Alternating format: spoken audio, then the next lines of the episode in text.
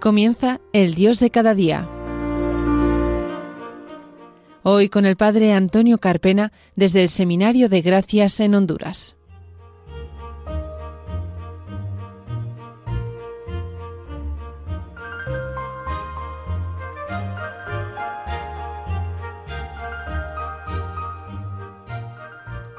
Buenos días queridos oyentes de Radio María.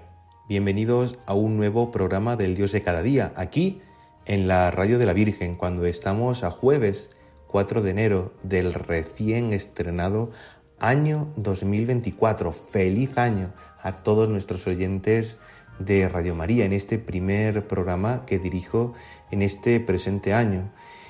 Saludamos a nuestro compañero Fran Juárez, que está pendiente de que todo suene perfectamente. Cuando son las diez y media de la mañana pasadas, no se vayan, queridos oyentes, que vamos a hablar de temas interesantes y fascinantes, que es la Epifanía y los magos de Oriente.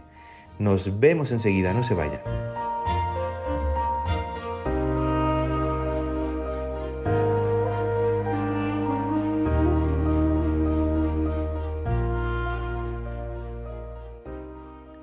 Queridos oyentes, como les decía en la entradilla del programa, hoy 4 de enero comenzamos el año y en muchos lugares ya esta noche o mañana serán las cabalgatas de los Reyes Magos de Melchor, Gaspar y Baltasar. Días mágicos llenos de esperanza donde todavía estamos celebrando la Navidad de una manera llena hasta el próximo domingo donde celebraremos la fiesta del, del bautismo, perdón, del bautismo de Jesús. Ahora vamos a hablar qué significa Epifanía, porque hay tres Epifanías en la Sagrada Escritura. Dos vamos a celebrar de una manera inmediata esta semana y hay otra más que la tenemos en uno de los misterios del Rosario, especialmente los misterios luminosos. ¿Qué es la Epifanía? ¿Dónde está la Epifanía en la Biblia?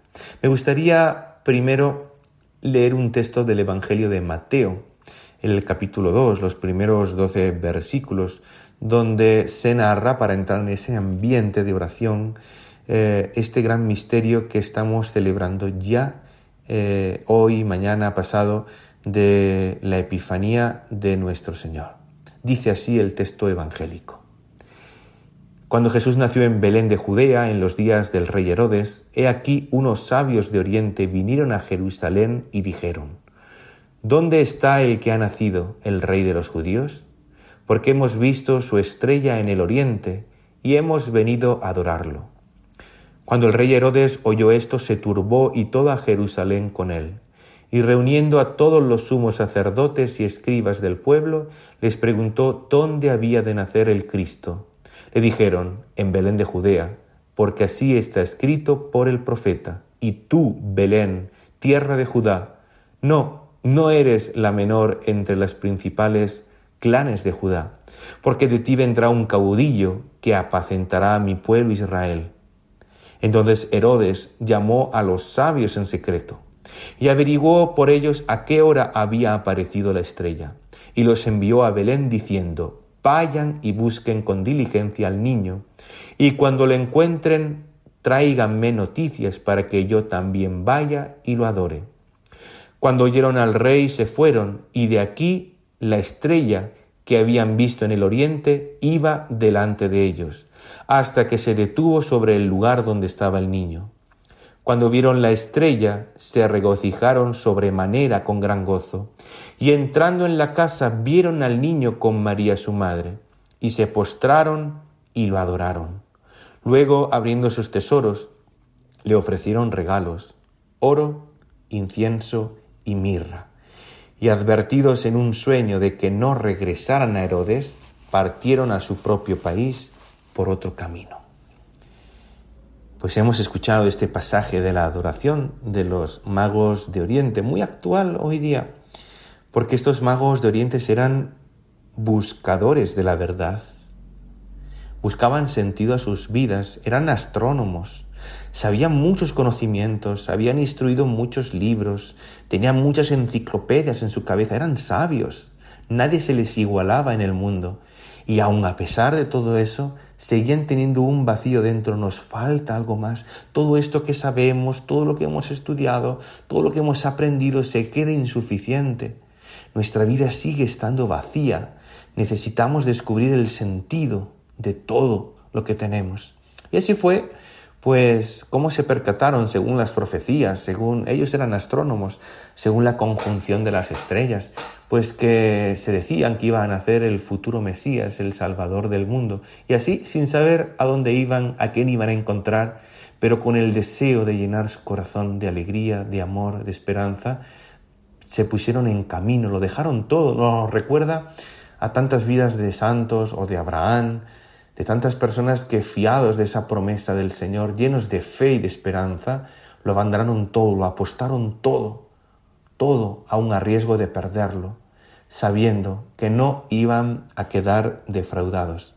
Así vemos también en el mundo de hoy gente como los magos, gente, científicos, pensadores, ilustradores, pues que quisieran tener fe y no la tienen, están en esa búsqueda, están en esa profundización están en la búsqueda de encontrar sentido y quieren de verdad, como los magos de Oriente, encontrar el porqué de todas las cosas. Pidamos por cada uno de ellos. Seguramente muchos de ellos los tenemos muy cerca, personas buenas, personas honestas, personas que ayudan, personas comprometidas, pero les falta dar ese paso, les falta encontrarse con la figura de Jesús vivo, presente, real, en medio de nosotros. Por el contrario, eh, también aparece hoy en el Evangelio la figura de Herodes, ese falso hombre que decía, sí, sí, yo quiero adorar al niño Jesús, pero no, no quería adorar, tenía una envidia atroz, estaba temblando de miedo, pensaba que su trono estaba en juego, en peligro, y lo que no sabía es que el reino de Dios no es de este mundo, es de, de otro tipo de forma de ser. Eh, ya después veremos cómo Jesús culmina su vida muriendo en la cruz, coronado de espinas, no con una corona de oro y no con un trono, sino con una cruz, símbolo de la victoria, de la entrega, del sacrificio. Por eso, queridos oyentes, estamos celebrando la Epifanía. La Epifanía es una palabra griega que significa manifestación. Y ya la Epifanía, según nos recuerda nuestro eh, antiguo Papa Benedicto XVI eh, se remonta ya a los inicios de la Navidad ya en el siglo III, la importancia de la Epifanía en el cristianismo. Como bien les he dicho, Epifanía significa manifestación, mostración del Señor. Por eso eh, Jesús se presenta pobre y humilde en una cuna en, Belén. ¿Y a quién fueron los primeros a los que Dios se mostró? Pues fue a las personas más humildes, sencillas, a las menospreciadas, a las personas que tenían los trabajos más arduos, más duros y que nadie quería y además eran desprestigiados, eran los pastores que pasaban largas horas en la noche trashumando con su rebaño.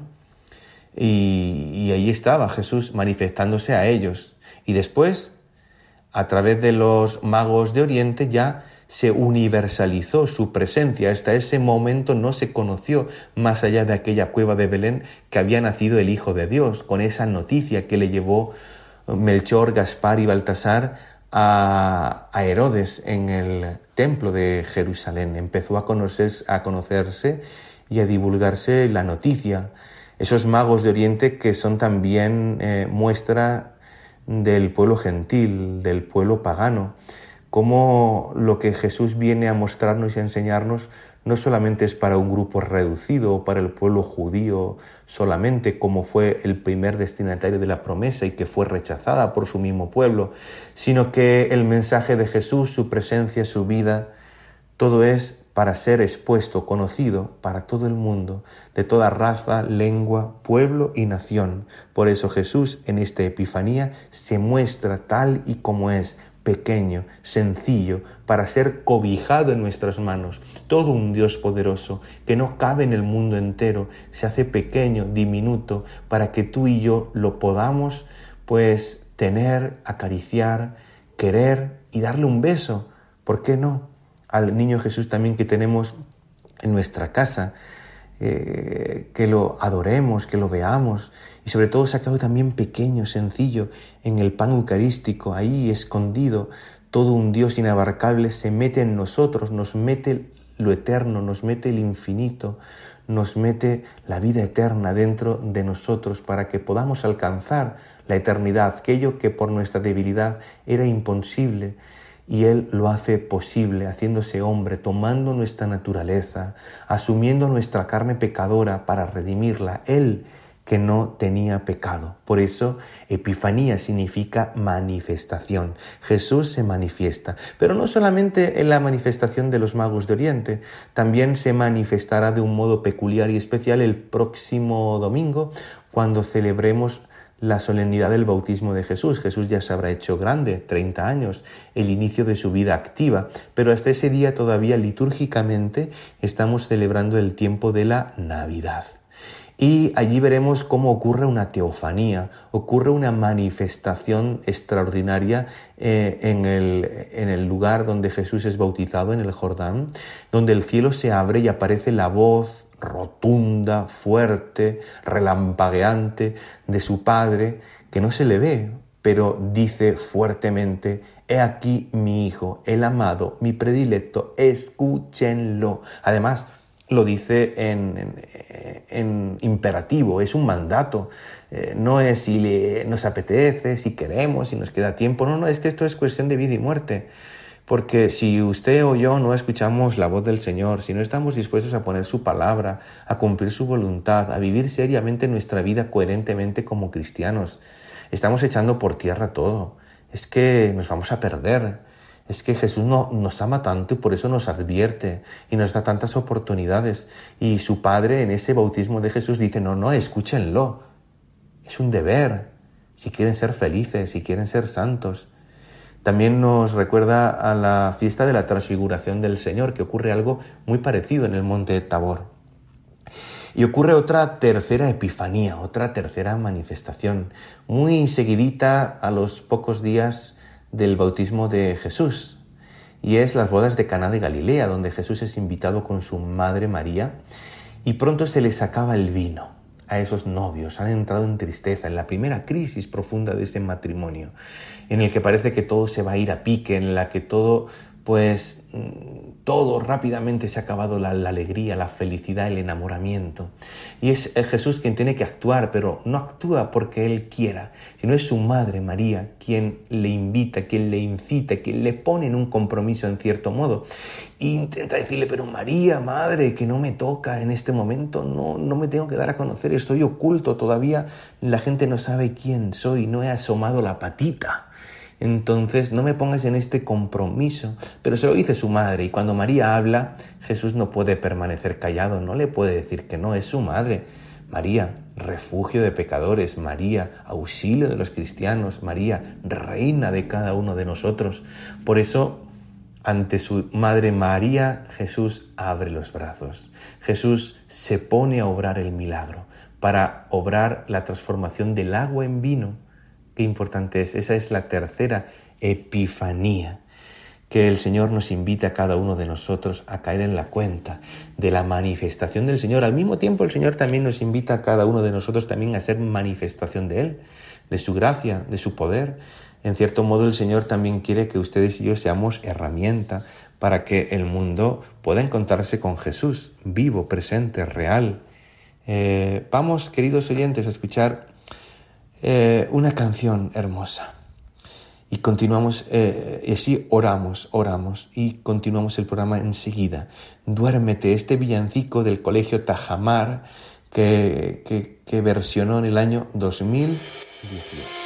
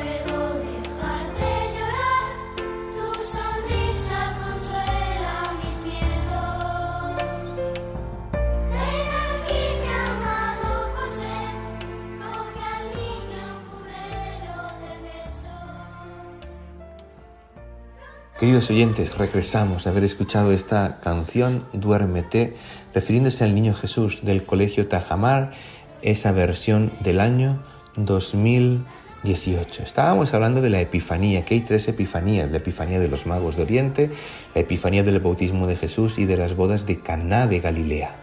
La Epifanía, esa palabra griega que significa manifestación del Señor como Mesías, de Israel, el Hijo de Dios, el Salvador del mundo. Y estamos meditando sobre la importancia. Eh, ¿Qué tres regalos le llevaron los magos de Oriente al niño Jesús? Oro, incienso y mirra, ¿no? Y son imagen esos tres regalos también de los regalos que se hacen, que se harán mañana en la noche, que llevarán los magos de Oriente a todos los niños de España y a todos los niños del mundo entero, como haciendo una representación, una simbología de esos regalos que recibió el niño Jesús, oro, incienso y mirra. Oro porque se distingue el poder de un rey, incienso en honor a un dios y mirra que es el ungüento con el que se enterraba se ungían los cuerpos de los fallecidos, ya anticipando el misterio, el final, el culmen del propósito de la encarnación del Hijo de Dios, que es morir por toda la humanidad. Así que ese es el sentido también de los regalos que tantos niños van a recibir hoy también de los magos de Oriente. ¿Por qué? Porque cada niño, cada persona que, que, que somos nosotros hijos de Dios por adopción, por el bautismo, somos Jesús también. Y así los magos de Oriente, como imagen y semejanza de Dios que somos, también nos van a llevar esos regalos. Así que, queridos oyentes, pórtense bien. No vaya a ser que los magos de Oriente les traigan carbón y tengan que esperar un año nuevo más, pues para recibir aquellos presentes que esperan con alegría, con ansia, para poder disfrutarlos eh, en el mundo entero. Eh, algunos de los cristianos eh, se dan los regalos el 25 de diciembre. Eh, ¿Por qué? Hay una tradición que es la de San Nicolás. En algunos sitios la Coca-Cola le ha puesto el nombre de Santo Claus, Papá Noel, y lo ha revestido de una manera pagana o de una manera descafeinada, perdiendo el sentido. Pero San Nicolás era un obispo en Turquía. Él era italiano, de, de Bari, y su fiesta se celebra el 6 de diciembre. Por eso eh, él auxiliaba a pobres, a niños, les llevaba regalos, les llevaba comida, alimentos, y así es como esa tradición se ha revestido en la actualidad y también se celebra la figura de Santa Claus, San Nicolás, pero con ese verdadero sentido espiritual y cristiano, no descafeinado, no mm, haciendo de la figura de San Nicolás una figura meramente comercial. Y a mí, hablando de tantos regalos, del oro, el incienso, la mirra que le llevaron los magos de Oriente a Jesús, los regalos que vamos a recibir cada uno de nosotros en la noche de mañana, la noche mágica de, la, de los magos de Oriente, me hacía yo una pregunta y que me gustaría hacérsela a ustedes para que mediten, para que cada uno de ustedes les haga pensar en su oración de cada día. ¿Qué regalos puedo yo darle a Jesús? Porque se habla de muchos regalos, de recibir, de tener, eh, pero ¿qué regalo puedo yo hacerle a Jesús? ¿Eh? ¿Qué quiere Él de mí, de mi, de mi vida, de mi tiempo? de mi vocación, ¿qué puedo darle yo? No vale excusarse, no, yo no soy nada, yo no tengo nada, yo soy pobre hombre, yo apenas sé hacer una O con un canuto. No, el Señor espera de nosotros. Dale, dale tu regalo, dale tu tiempo, dale tu vida, no solo tus pecados. Y está el Señor deseando acogerlos con cariño, con ánimo, sino dale todo lo tuyo, porque si tú le das todo serás rico no perderás nada, el Señor te lo devolverá con creces. Así que, queridos oyentes, que vivan de verdad este tiempo último de la Navidad con el verdadero sentido y espíritu que conlleva a un Hijo de Dios. Que esa estrella de Belén, esa estrella alumbre, irradie en nuestro firmamento, en nuestra vida. En cierto modo, ustedes y yo también seamos estrella de Belén que guíe al encuentro de Jesús a tantos hermanos nuestros que viven en desesperación, que viven en frialdad, que viven en infelicidad en medio del mundo. Seamos esa estrella, seamos ese amigo de camino, ese acompañante. Queridos oyentes, le vamos a dejar con la cariñosa eh, canción villancico, ya vienen los Reyes Magos. Sin antes despedirnos de nuestro compañero Fran Juárez, que ha estado pendiente de que todo suene perfectamente. Pórtese bien, acuéstese temprano el día de mañana y disfruten de los presentes que los magos de Oriente le van a hacer a cada uno de ustedes. Pueden estar en contacto con cada uno de los que conformamos este programa a través del email del programa el dios de cada día 34 arroba radiomaria.es en las redes sociales Instagram y Twitter arroba Father Carpena y eh, Facebook y YouTube Padre Antonio Carpena López. Dios les bendiga. Nos vemos en el próximo programa. Hasta pronto.